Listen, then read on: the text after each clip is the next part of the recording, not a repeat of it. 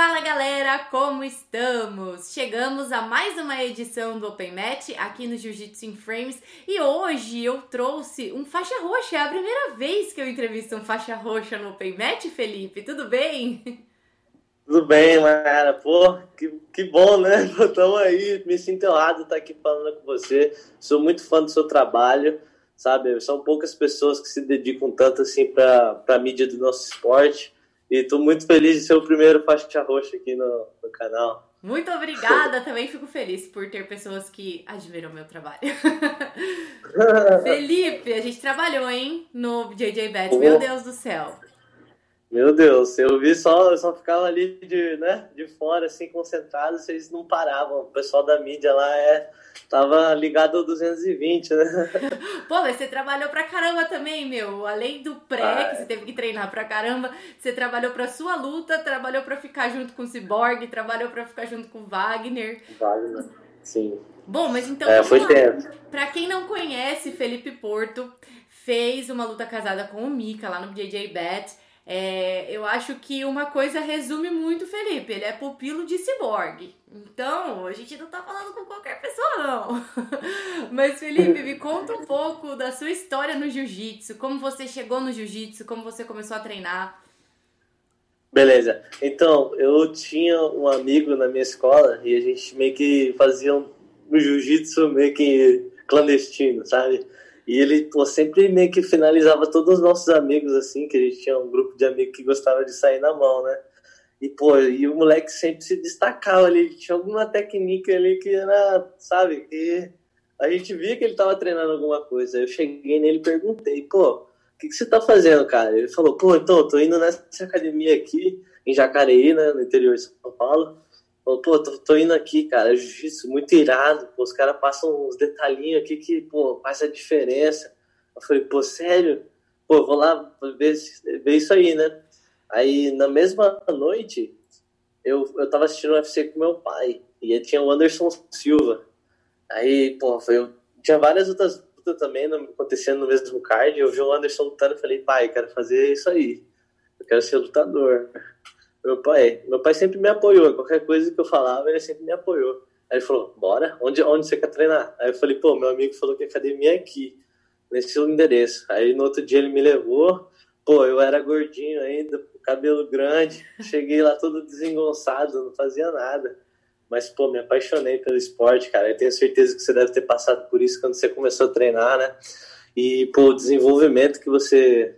que é, é muito bom, né? Você, tipo, se, se renova, né? Você vira uma nova pessoa. Até no, no, profissional mesmo, hoje eu trabalho dando aula, eu vejo que, tipo, muita gente com business se transforma porque começou a treinar, né? O jeito de, tipo, é, como é que se diz? Tipo, o jeito de enxergar um caminho sempre diferente, sabe? Meio que improvisar, sabe? Na hora, ter que improvisar. E, pô, me ajudou muito. E eu comecei, foi oito anos atrás. Aí em 2016 eu conheci o Cyborg, em 2017 eu me mudei para lá. Aí sim, hein, que beleza. Mas é muito louco esse lance mesmo do jiu-jitsu, porque eu, eu, você falou do lance profissional, e isso é uma coisa que eu falo muito pros meus amigos, assim, né? Tipo, eu acho que o que o, que o jiu-jitsu mais desenvolveu, assim, na minha vida pessoal foi justamente isso. Tipo, eu olhava as pessoas, assim, quando eu comecei a treinar, pô, eu tinha 13 anos. Aí eu olhava as pessoas, assim, tipo, faixa azul que fosse. Eu falava, nossa, eu nunca vou conseguir fazer isso. De repente, tipo, mano, eu era faixa azul, de repente eu era faixa roxa. E aí eu vejo isso na minha vida também, sabe? Às vezes eu olho as pessoas fazendo as coisas e falo, ah, eu acho que eu não vou conseguir fazer isso. Mas é questão de treino, né? É questão de costume. Tudo Com dá certeza. certo.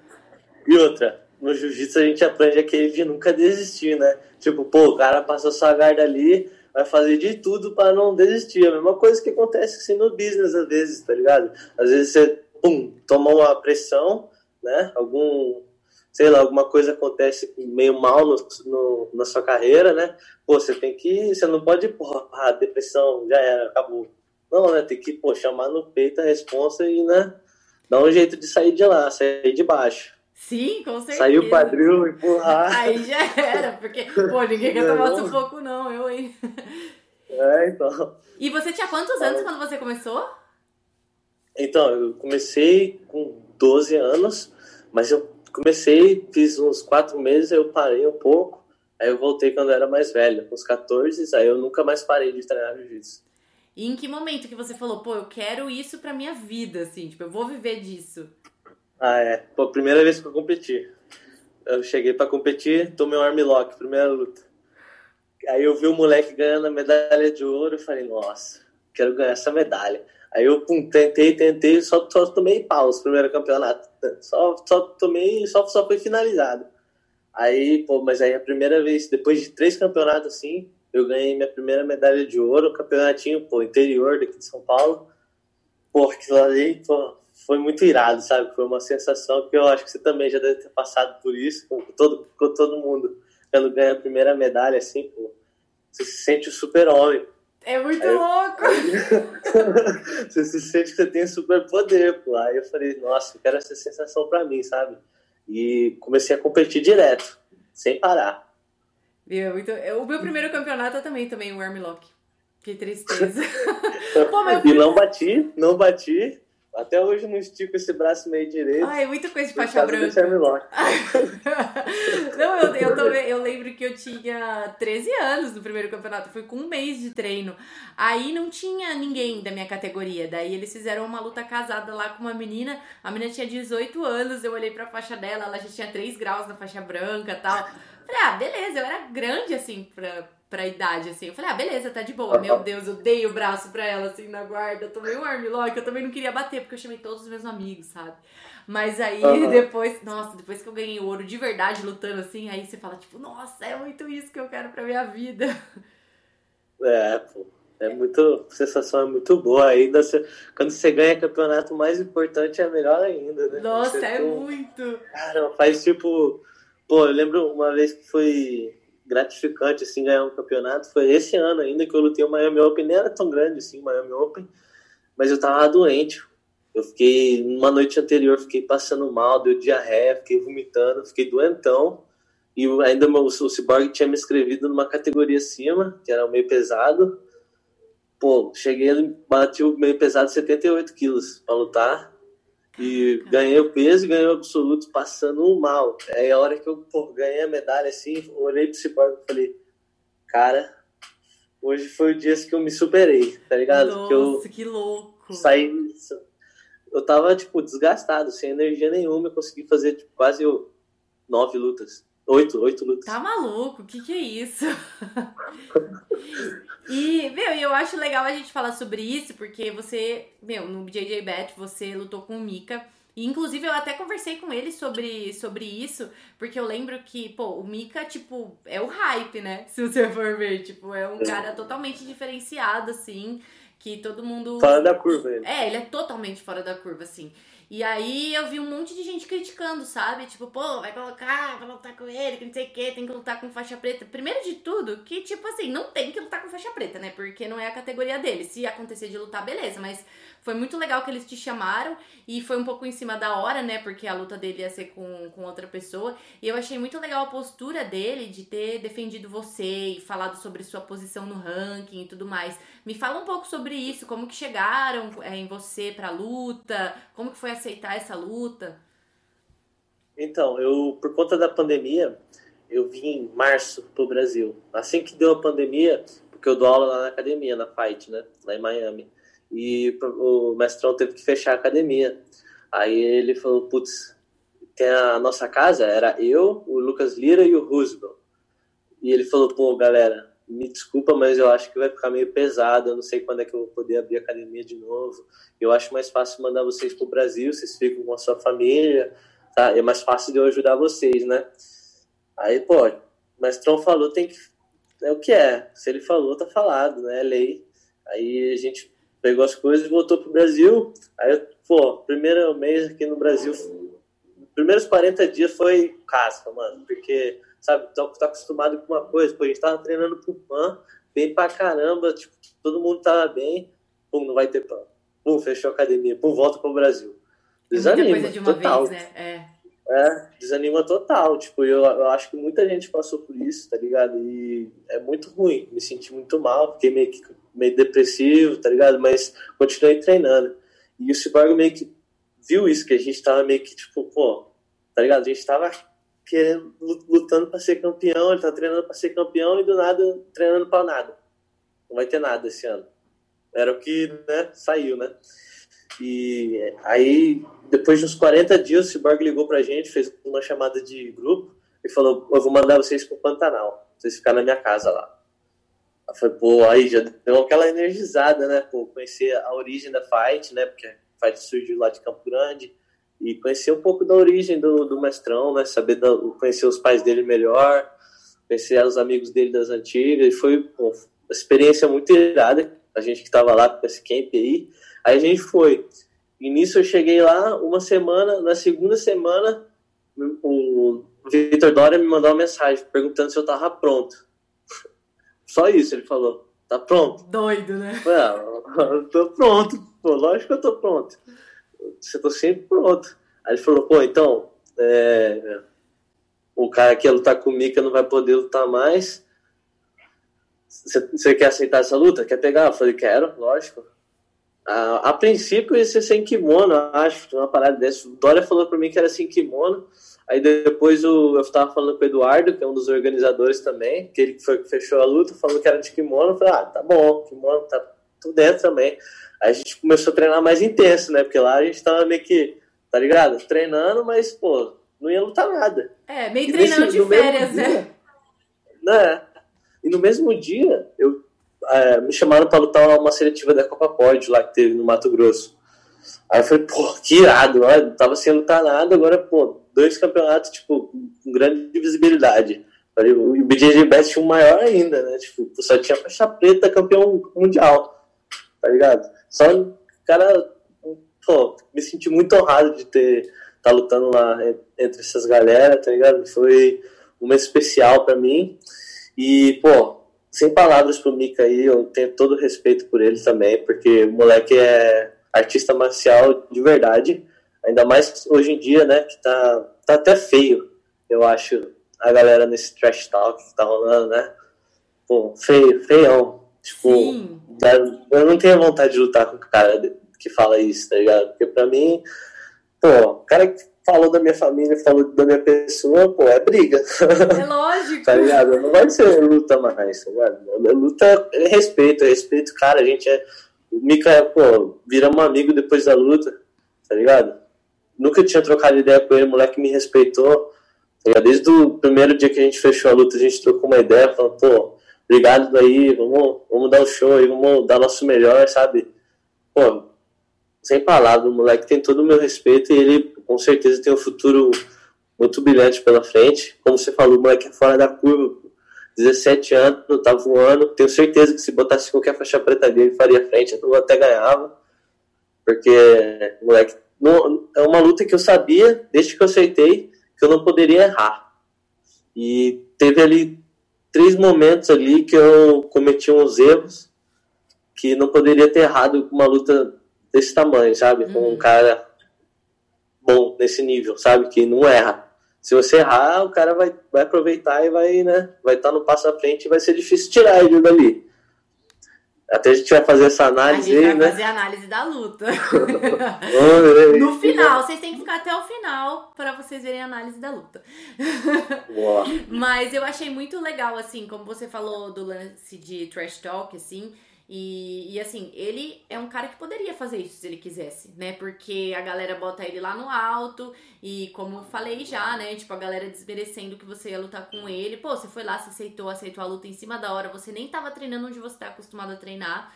E, pô, o cara foi e te defendeu, sabe? Eu achei muito legal. Depois eu vi até o Victor compartilhando um story dele, tipo, falando sobre respeito e tudo mais. Eu acho que isso é muito legal mesmo, porque vocês dois, assim, tipo, meu, vocês estão na faixa roxa, então vocês estão começando agora, praticamente. Apesar de ter tanto tempo que vocês treinam já, né? Que vocês começaram muito novos. Vocês estão começando é. agora, tem tanta coisa para acontecer ainda. Imagine você ficar mala na faixa roxa já. Pô, tá louco. Não vira aí, pô. Não dá. Se eu, se eu, se eu, viro, se eu, se eu, dar um, se eu dou uma dessas, o me. Pô, manda eu passar no corredor dez vezes. Imagina. você para de defender fachada, hein? Que eu tô vendo você defender fachada no Jiu-Jitsu em Friends. ah, eu. Você quer que eu fale minha opinião aqui da fachada? Aproveita, aproveita. Beleza. Então, na fight a gente tem essa tradição. sabe? E toda vez que a gente pega a faixa, tem que passar na fachada. Por quê? Cara, olha o tanto que você trabalhou para ganhar uma faixa. Jiu-jitsu não é fácil. Jiu-jitsu não é igual taekwondo, dois meses pega a faixa. Às vezes, anos de muito trabalho, ainda mais quem é competidor, velho. Só, só quem é competidor sabe o quanto que é suado para ganhar uma faixa. E, pô, quando você vai passando a fachada, pô, não tem coisa melhor que você recebe aquela, tipo, aquela dor passageira, pô. Mas Ai, você sabe que vai ser, tipo, um alívio. Vai ser um alívio, pô, na alma, tá ligado? Vai ser. Vai te encascorar, pô. Vai, pô, peguei a nova faixa, nova fase agora. Sente um pouquinho de dor ali, pô, 20 segundos, no máximo. Passa, Olha que tá casca. Eu falo que eu não gosto de fachada porque eu vejo que tem a galera que banaliza, sabe? Eu acho que você vai passar lá pra comemorar, na brincadeira, tudo bem. Mas uma coisa que eu falei no, no podcast que eu gravei falando sobre isso é porque, por exemplo, eu dei um exemplo de uma amiga minha que, pô, ela pegou o primeiro grau dela na faixa branca e ela passou na fachada e ela me mandou um vídeo. Tipo, tinha um moleque faixa roxa assim, meio que, sabe, no, na esquina assim da, do, do corredor assim.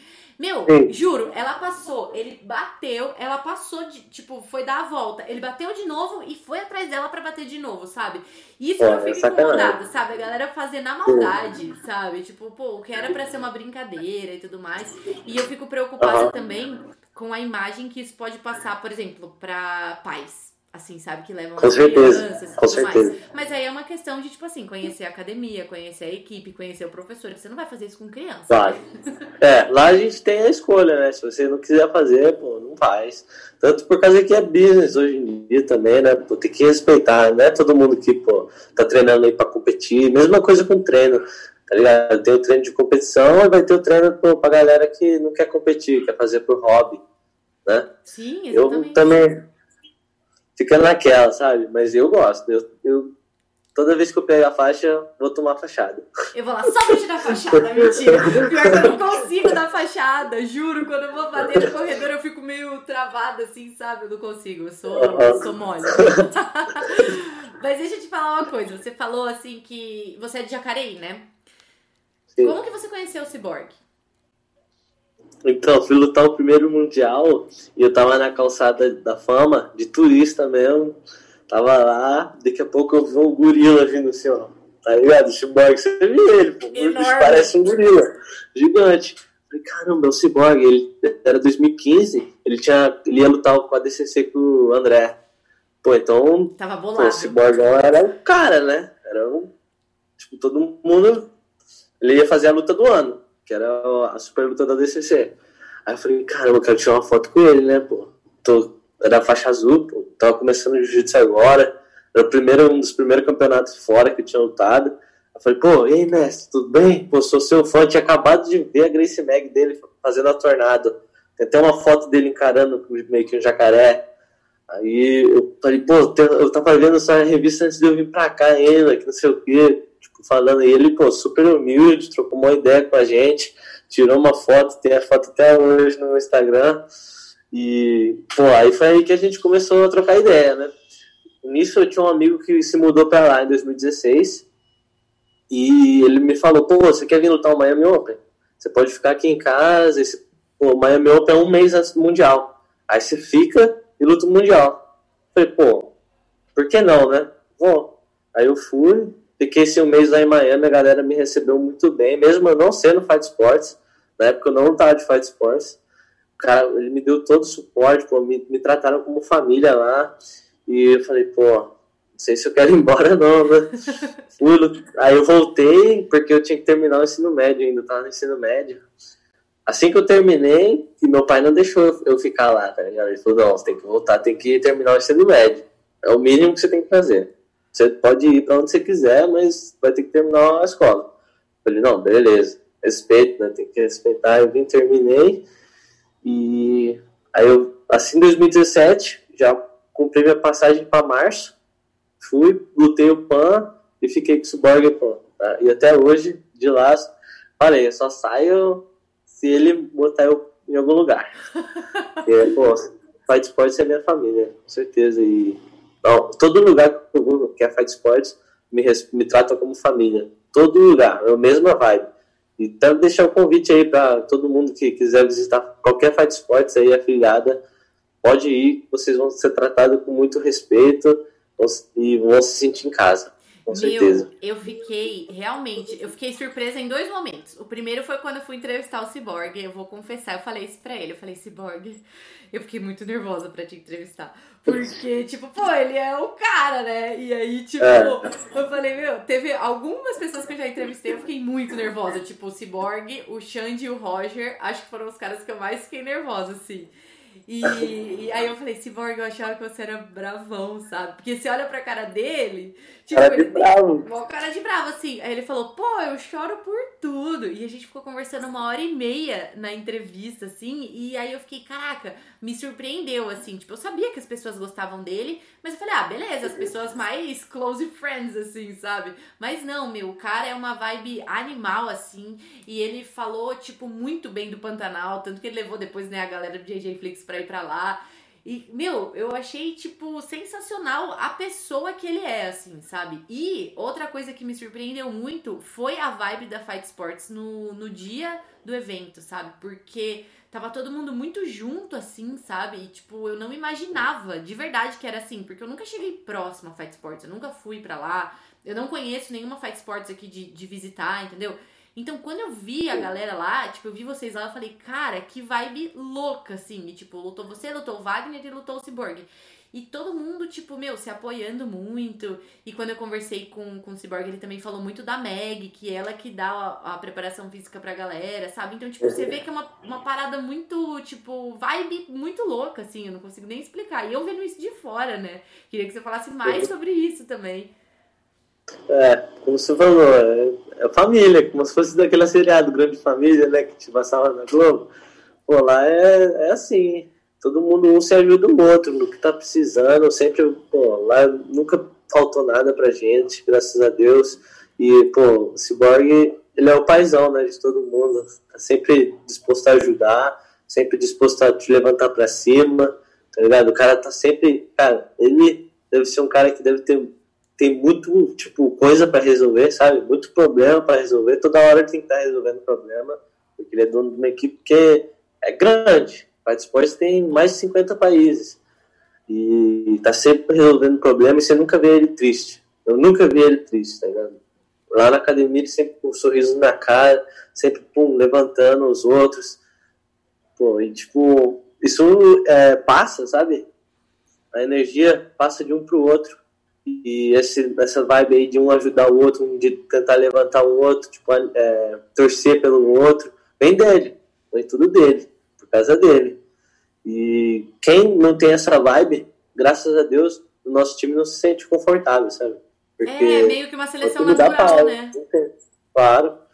Pô, não se mistura, não tem como. Aí a gente tá, né, fica nessa vibe aí, é boa, sabe? Pô, saudável ninguém fala mal de ninguém, sabe? Ninguém que deseja o mal para ninguém. A gente sempre quer ajudar o outro, desejar o bem, ajudar. E não só da família da Fight Sports, mas todo qualquer pessoa. Isso é princípio da vida, né? Sempre não, ajudar o próximo. E não à toa, a gente sempre vê a galera indo lá na Fight treinar de fora, né? Então, tipo, a gente já viu o Patrick, já foi o Rodolfo, já foi uma galera. É, todo mundo na casa deles, moramos tudo junto. Então, meu, isso é legal demais. Pô, o Mohamed, olha isso. O Mohamed ia lutar DCC na mesma categoria que o Cyborg. Ah, é ele verdade, falou, não, vem. É verdade, ele falou isso. Cyborg falou, não, vem treinar, pô, aqui você tem família. Se a gente for lutar, vamos lutar e seja o que Deus quiser, quem tiver melhor vai ganhar. Nossa, isso tá é muito louco. Meu, mas até mesmo o Wagner, porque o Wagner é, tipo assim, mais, mais fechadão. Como o Xande fala, ele é showman. Ele gosta dessas paradas. E, tipo assim, ele, mano, tava lá dançando, dando risada. Eu falei, caraca, bicho, nem imaginava isso. Muito louco. A primeira vez que eu é. vi, que eu vi ele foi no TCC, pessoalmente. Aí eu falei, ele parece meio mala, né? Ele, tipo, tá lutando com os caras, tá rindo, que isso? Já tinha visto ele lutar, mas, tipo, nunca pessoalmente. Aí quando eu troquei ideia, eu falei, caraca, ele é muito da hora. Cara, o Wagner, pô, muito gente boa, líder também.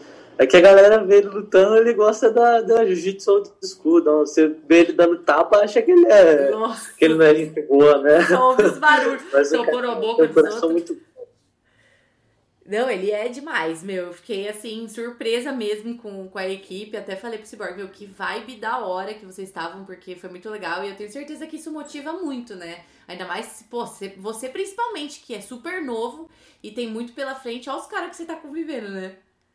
Uhum. Pô, vendo lutar ali de frente, tá ligado? Você vê, tá vivendo aquilo, pô, me motiva muito.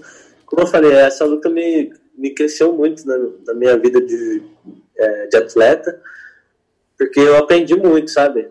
Aprendi muito no meu camp, aprendi muito na luta e vivendo ali né, na experiência. Eu já tinha lutado evento grande de super luta, mas não naquele porte que tava ali o BJJ Bet. Então, tipo, pesa um pouco, né? Pra gente que não tá acostumado.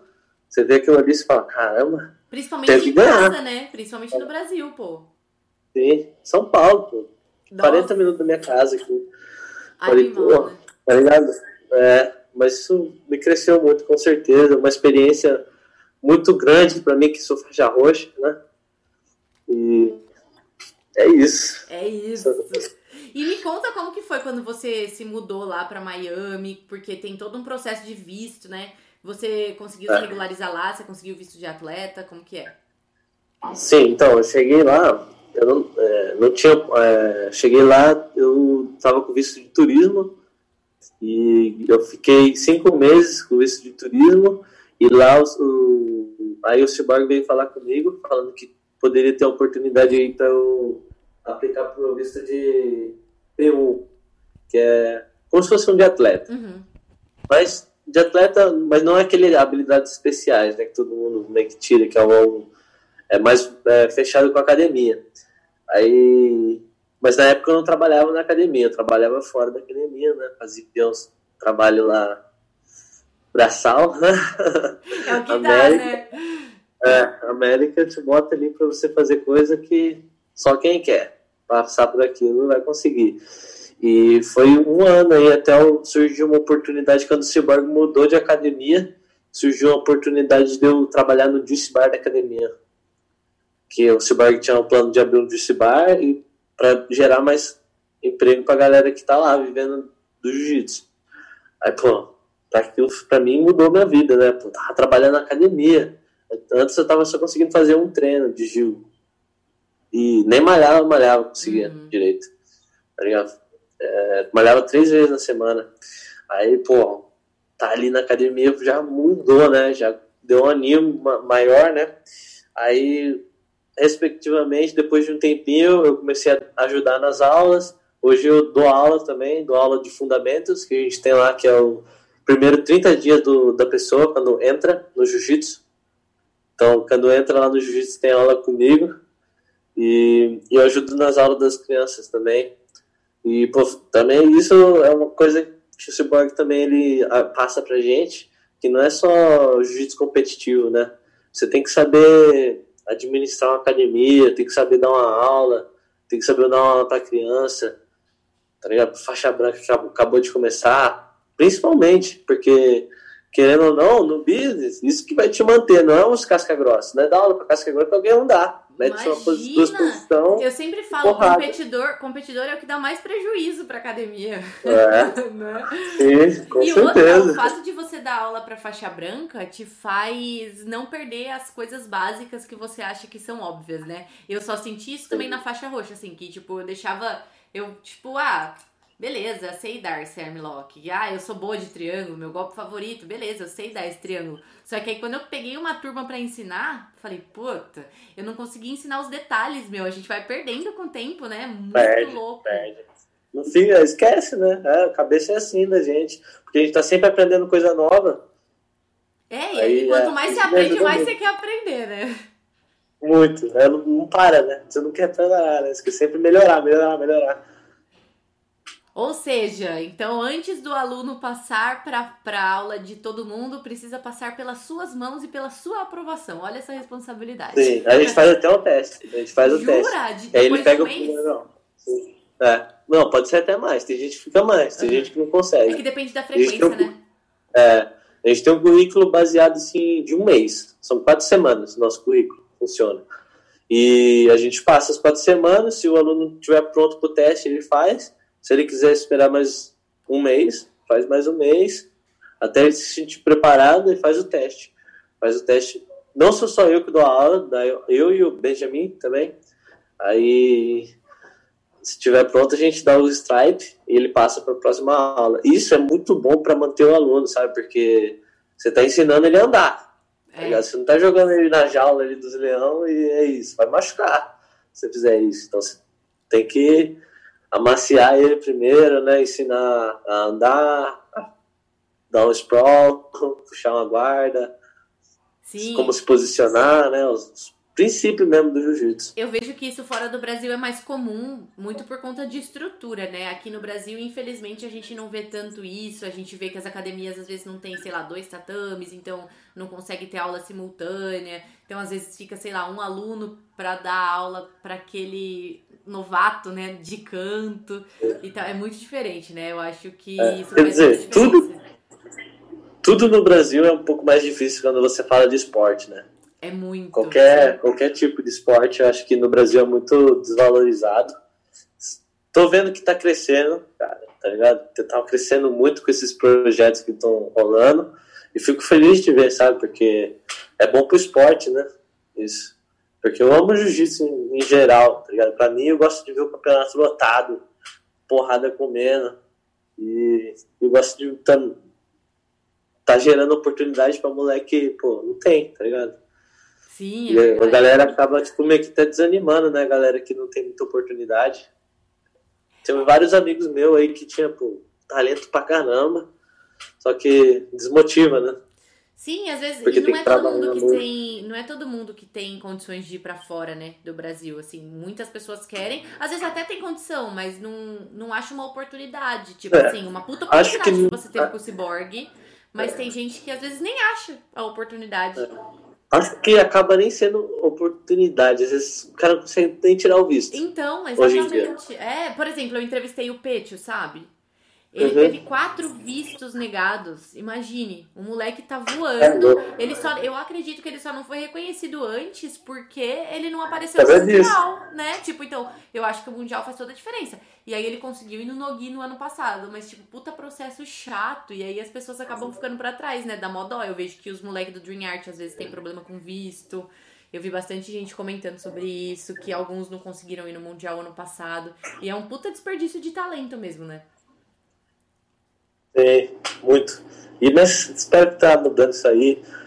E vamos torcer aí, né? Pra que a galera da embaixada aí comece a pô, dar uma olhada pro jiu-jitsu aí, né? De outro, outro jeito, começar a liberar o visto da molecada aí, pô. Nossa, por favor. E eu vejo que lá é. a galera, a galera valoriza muito a gente que é do Brasil e vai. Eu lembro que no aeroporto eu tava voltando da Califórnia uma vez, e aí eu tava com uma blusa de jiu-jitsu. Aí o segurança Lá, tipo, eu passei lá no raio-x, aí ele falou assim: Nossa, você é brasileira, aí você é do jiu-jitsu, que não sei o que, que da hora, que não sei o que. A galera puxa bom assunto, meu. É. Pô, na Califórnia tá, é, tá igual o Rio, tá maior que o Rio até o jiu-jitsu lá. Todo mundo sabe que é jiu-jitsu. Qualquer lugar que você vai com camiseta de jiu-jitsu, eles sabem que você foi lá pro Mundial ou pro PAN. Sim. Eles sabem que tá rolando. É muito louco. E você vai lutar o PAN? Cara, não vou por causa que eu tenho que renovar meu visto. Eu até liguei hoje para a embaixada tentando é, adiantar minha, meu, é, minha entrevista, mas os caras jogaram só para 26 de novembro. Nossa, mentira! Aham. Uhum. Nossa, tá muito chato, Sim. né? Por causa do corona. Muito. Muito. Caraca. Aí, pô, não tem nem como. Mas vamos ficar motivado aí, né? Vai pintar, tem que ter fé, vai dar um jeito. Ah, uma hora vai, vai dar um certo. Uma hora... É que esse é, ano, esse ano também a gente não pode tirar como parâmetro, né? Nesse sentido de competição, tipo PAN, Mundial, tipo, que bom quem tá lá e pode ir. Mas as pessoas Sim. que não vão, tipo, paciência, né? Eu tive que cancelar minha viagem pro PAN na... no sábado. Tipo assim, eles cancelaram o PAN numa quarta-feira. Aí na quinta-feira eu fiquei, tipo, vou ou não vou? Daí eu recebi uma notificação do, da companhia aérea falando que eu podia mudar o meu voo se eu quisesse. Aí na sexta-feira o Trump declarou estado de emergência no país. Aí eu ia embarcar no sábado. Pô, eu cancelei. sabe? Tipo, não, uhum. lógico que eu fiquei triste, mas não dá para tirar isso como parâmetro, né? Não, não tem. Esse ano é um ano que não dá para contar, né?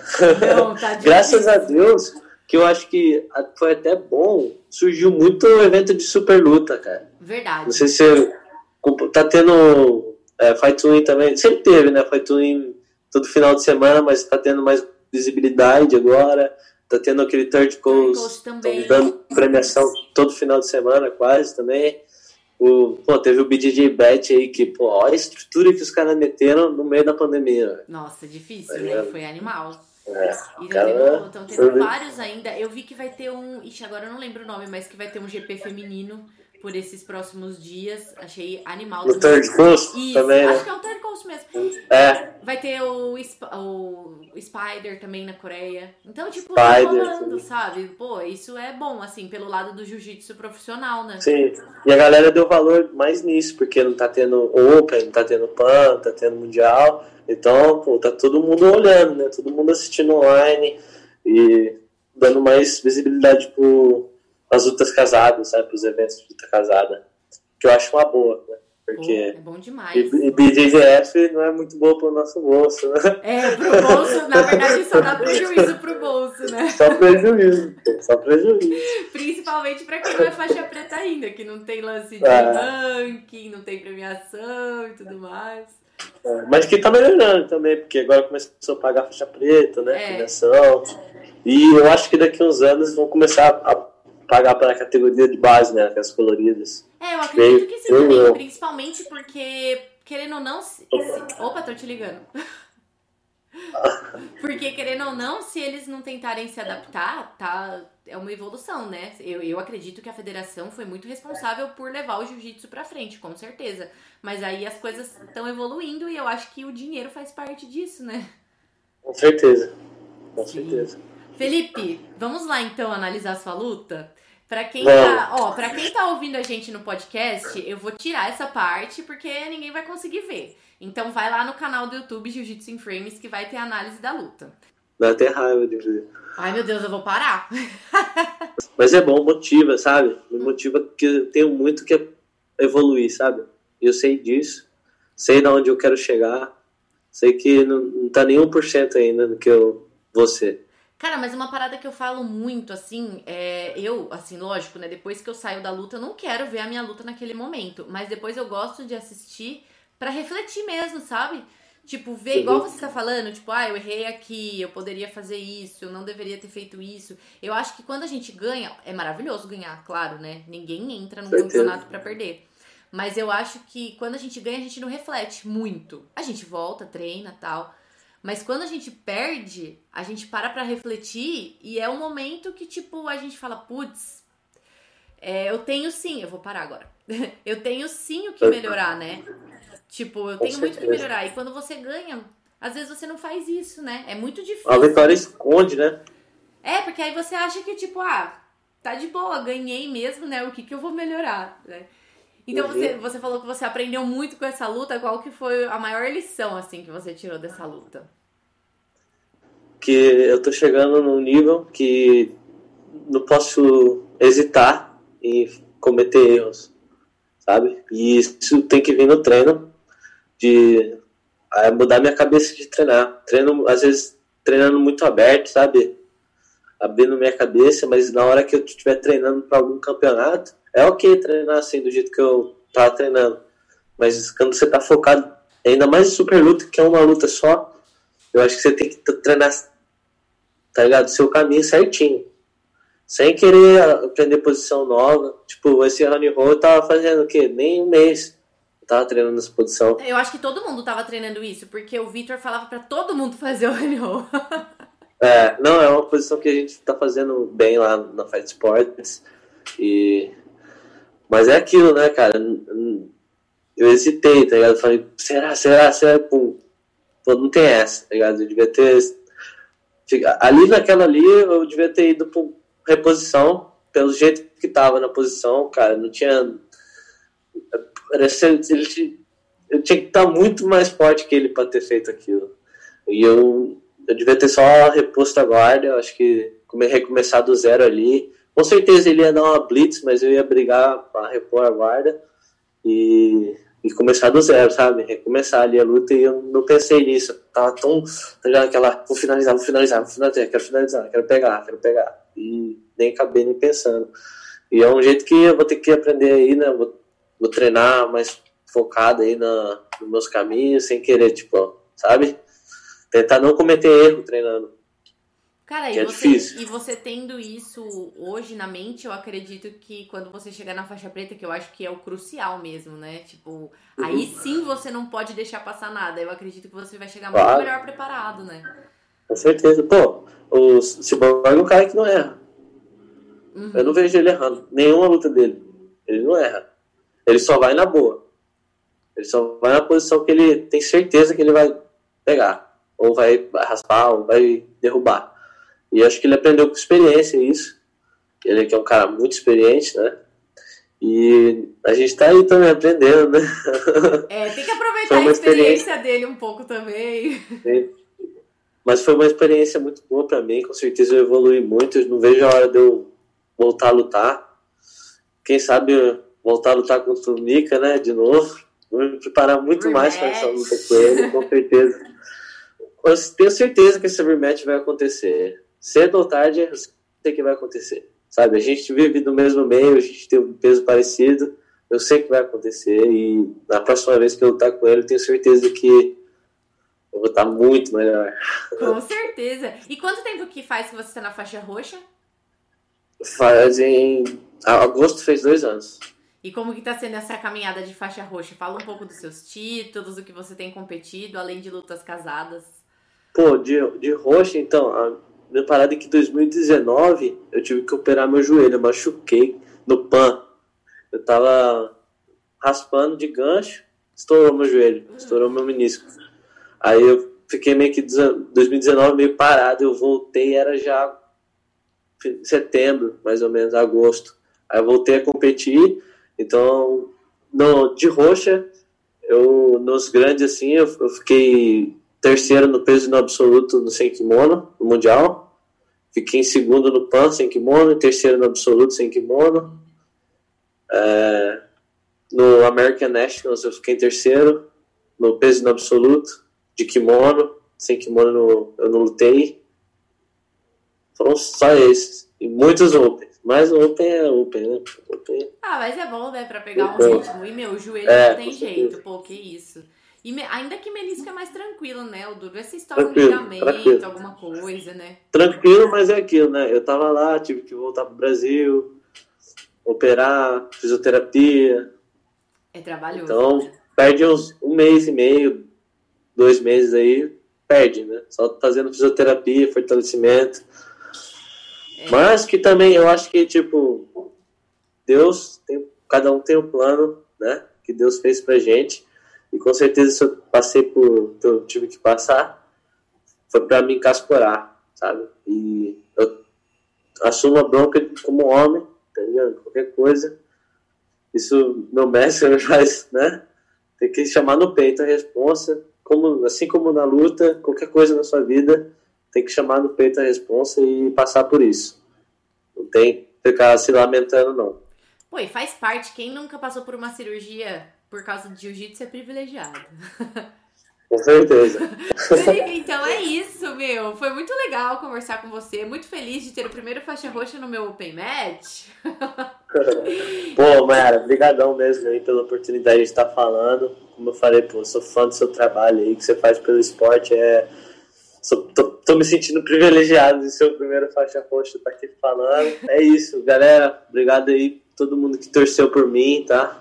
É, todo mundo que mandou mensagem, recebi, também recebi muita mensagem falando merda, mas também recebi muita mensagem da galera me apoiando, me incentivando.